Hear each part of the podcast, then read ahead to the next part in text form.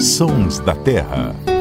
Olá, seja muito bem-vindo. Esse é o Sons da Terra, o podcast do Terra da Gente, em parceria com a Rádio CBN. Eu sou Marcelo Ferri, repórter do Terra, e aqui comigo estão minha colega Ananda Porto. Tudo bom, Ananda? Tudo bem, Ferri. É sempre bom estar aqui com vocês para falar de natureza. Igualmente. E o biólogo Luciano Lima, como vai, Luciano? Oi, Marcelo, tudo bom? Tudo bom, Ananda? Prazer enorme estar aqui mais uma vez nos Sons da Terra. E um abraço especial para todo mundo que está nos ouvindo. Vocês lembram que a gente fez uma série em julho falando dos cantos mais bonitos da natureza, né? Foram eleitos algumas aves, eleitas algumas aves pelo nosso, pelos nossos ouvintes, pelos nossos seguidores no Instagram. E a gente prometeu na época que aquelas aves que ficaram de fora dessa série iriam voltar. E a gente está começando a pagar essa dívida agora com esse canto aí, ó. Quem ouviu esse canto na natureza é um privilegiado, porque é na natureza que essa ave canta alegre. Afinal de contas, é uma das aves mais capturadas para criação em gaiolas. Infelizmente, essa é uma prática que ainda ocorre no Brasil. Eu estou falando do trinca-ferro. O trinca-ferro tem um canto inconfundível, muito bonito, melodioso, alto. Mas Ananda, não é todo mundo que conhece visualmente essa ave, não é mesmo? Descreve ela pra gente, por favor. É verdade. Muita gente acaba identificando pelo canto, pelo som, mas nem sempre assimila né, a voz do passarinho com, com como ele é de fato. O trinca-ferro, ele é, não é uma ave multicolorida, ele é mais discreto, mas ele tem uma beleza muito singular, assim. Ele tem uma cor esverdeada no dorso, um pouco da cabeça, cauda, acinzentados. Tem detalhes, assim, como se fosse um, uma sobrancelha fina, branca, assim, bem em cima aos olhos. O papo é branco também. E uma característica, acho que talvez chame mais atenção, né? Que é uma ave de 20 centímetros aí. E é o bico, que é bem forte até. Luciano que me corrija se eu estiver errado, o nome faz jus a essa característica, né? Do bico robusto. E o trinca-ferro, é, essa, essas, esses detalhes né, que a gente está falando aqui, é, é, específico do casal. Assim, o macho e fêmea são iguais, não tem diferença visualmente falando, né? Eles são idênticos.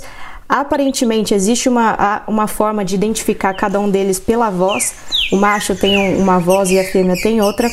Mas para quem nunca viu né, o trinca-ferro na natureza, pode até assim ficar mais cauteloso, porque existem pelo menos dois parentes aí dele que são muito parecidos e que podem confundir à primeira vista, né? Mas se você parar para observar em detalhes, dá para notar as diferenças, que é o tempera viola e também o sabiá gongá mas eles são parecidos de fato, mas se olhar bem detalhadamente dá para ver as diferenças. Inclusive, tempera viola é um dos nomes populares do trinca-ferro em outras regiões, né? Cada região do país aí ele é chamado de um jeito, como bico de ferro, picharro, enfim. Mas Luciano, conta pra gente, né? Falei aqui do bico, essa característica bem marcante do trinca-ferro, e é uma característica também de outras aves desse gênero, né? Que ele é gênero saltator, se eu não estiver errado. Conta aí pra gente um pouquinho sobre essa característica e também, assim, outras curiosidades do trinca-ferro, né? Onde que ele ocorre, onde que a gente pode encontrar essa espécie na natureza. Exatamente, Ananda. O trinca-ferro faz parte aí do gênero saltator, igual você bem disse.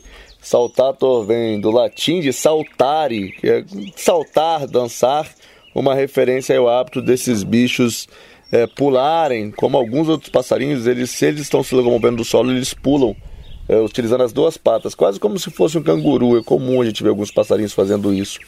E o trinca-ferro faz bastante, a maioria das espécies do gênero. Esse gênero do Brasil é representado por cerca de sete espécies. Você falou aí do sabiá gongá, que não é um sabiá, né? É, apesar do nome popular.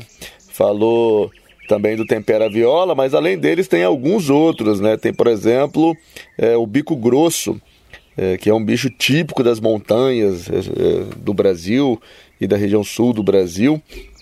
É, você tem o bico de pimenta, que também é, é uma ave lindíssima, que embora na coloração não lembre muito dos outros trinca-ferros, como você falou aí. É tudo preto, é, né? Esverdeado, com a faixa. Ele é todo preto, exatamente, Marcelo. Preto com aquele bicão lindo vermelho. É, é uma ave maravilhosa. E fora do Brasil também a gente tem, é um é gênero que está presente principalmente na América tropical. Então você tem diferentes regiões aí, diferentes espécies de trinca-ferro, vamos dizer assim. Esse que a gente está ouvindo, o canto e tema do programa de hoje, é uma espécie que ocorre principalmente na Mata Atlântica, na região sudeste e sul do Brasil. Está presente também no Cerrado, mas geralmente onde ele está no Cerrado, ele está em florestas de galeria, ele não está no Cerrado, vamos dizer assim, aquela savana mesmo, ele está em áreas mais florestadas do Cerrado. E ocorre em algumas regiões do Brasil, principalmente fora da Amazônia. E ele tem essa característica do bico muito forte, né? Isso que dá o nome trinca-ferro. Eu até inicialmente pensava que era por conta do canto, sei lá, que pudesse parecer um, um batendo o ferro, mas na verdade é por conta da, da força e da resistência do bico. Por que, que esse bicho tem esse bico tão forte? Exatamente, Marcelo. Como a Ananda comentou também, é, é uma característica compartilhada por várias espécies aí do, do gênero, tem esse bicão. Elas são aves que têm uma dieta é, é, frugívora, mas bastante variada, inclui outras coisas também.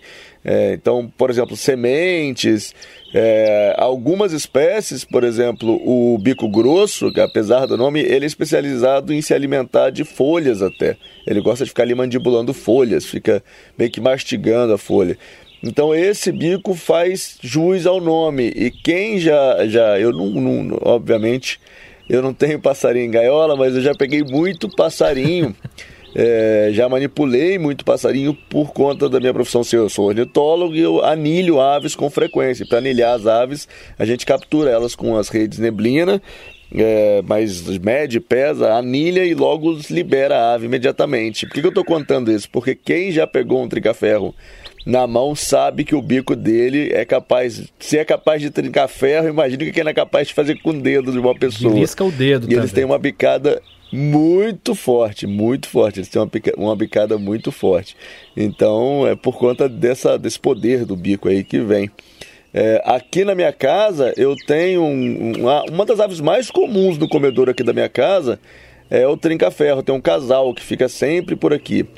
E é impressionante que eles gostam, eles comem bastante banana quando eu coloco, mas eles também comem quirera de milho, milho, eles estão, qualquer coisa eles estão ali comendo. São aves bem bem adaptadas assim. Essa é uma dica bem legal, porque quem nunca viu um trinca-ferro, né, às vezes até imagina que pode ser difícil de, de encontrar ou ser aquela coisa ao acaso, né?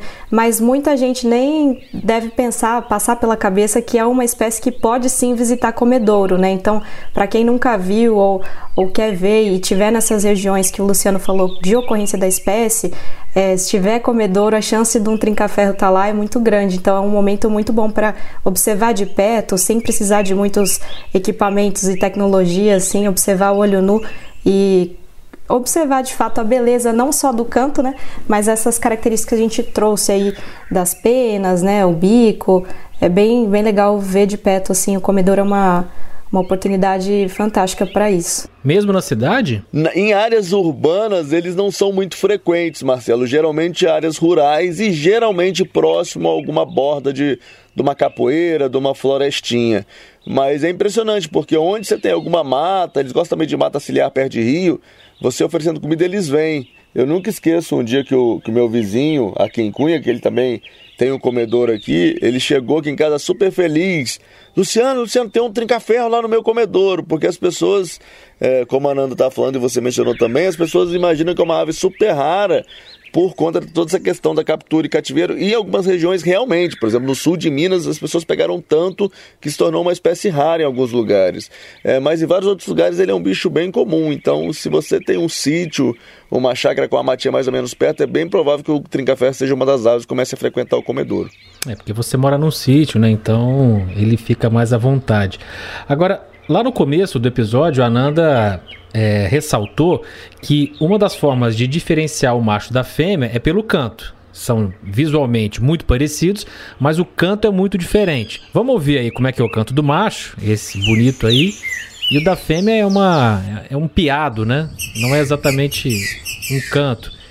Além disso, Luciano, o trinca-ferro é uma daquelas espécies que tem sotaques dependendo da região?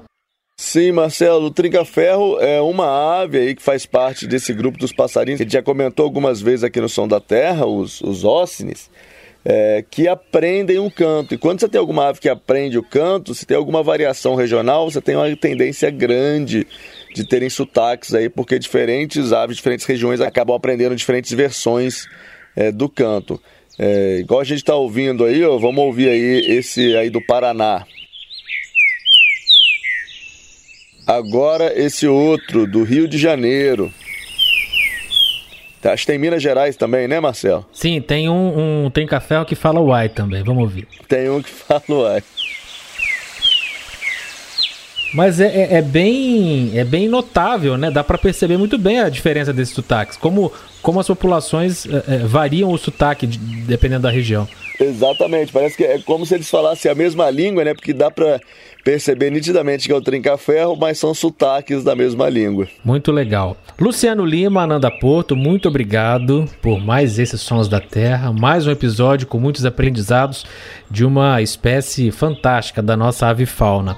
E olha, aproveitando que hoje é quinta-feira, eu vou convidar você a acessar o nosso Instagram, arroba Terra da Gente, também o nosso site, para conferir uma história de trinca-ferro que a gente mostrou em 2004 e que fez sucesso no Brasil inteiro. Naquela época, a gente mostrou a história do Murilo, lá de Caconde, aqui no interior de São Paulo, que é um menino de 5 anos que vivia num sítio e conversava com um trinca-ferro. É muito bacana essa história porque ele não sabia nem assoviar, mas ele fazia o som do trinca-ferro com a garganta. E é impressionante. Ouve aí.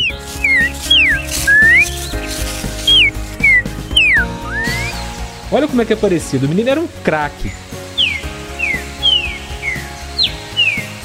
Tá lá no nosso Instagram, também no site do Terra da Gente.